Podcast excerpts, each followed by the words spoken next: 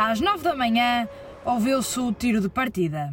Começou a corrida para os atletas profissionais inscritos na Maratona do Porto. Mas esses não foram os únicos que se fizeram à estrada. Apesar do frio que se faz sentir em Matosinhos, as famílias não ficaram de fora. Na linha de partida da Fun Race, a mais curta das provas da maratona, alinharam 2.500 pessoas.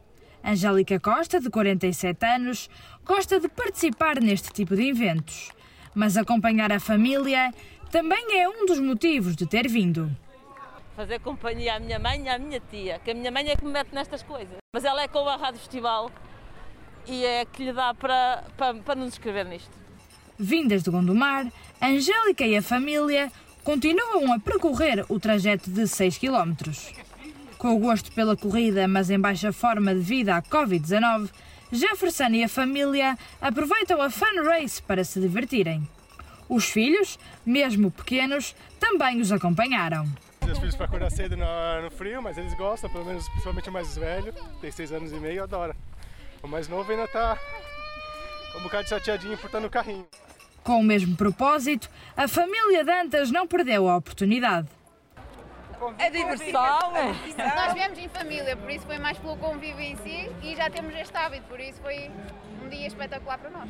A Presidente da Câmara de Matosinhos também quis participar na prova que abrange o seu município. Luísa Salgueiro e a equipa de trabalho marcaram presença, porque a maratona, na opinião da autarca, é um valor acrescentado para o município para o município de Matosinhos é muito importante porque traz dezenas de participantes de dezenas de nacionalidades, traz milhares de participantes que ficam a conhecer Matosinhos, cujas famílias visitam Matosinhos neste fim de semana, que visitam os nossos restaurantes, que fazem compras no Conselho, que promovem Matosinhos a partir desta prova e, portanto, é também para além de uma prova que sensibiliza para os estilos de vida saudáveis, para a prática do desporto, também é um momento de promoção do Conselho de Matosinhos.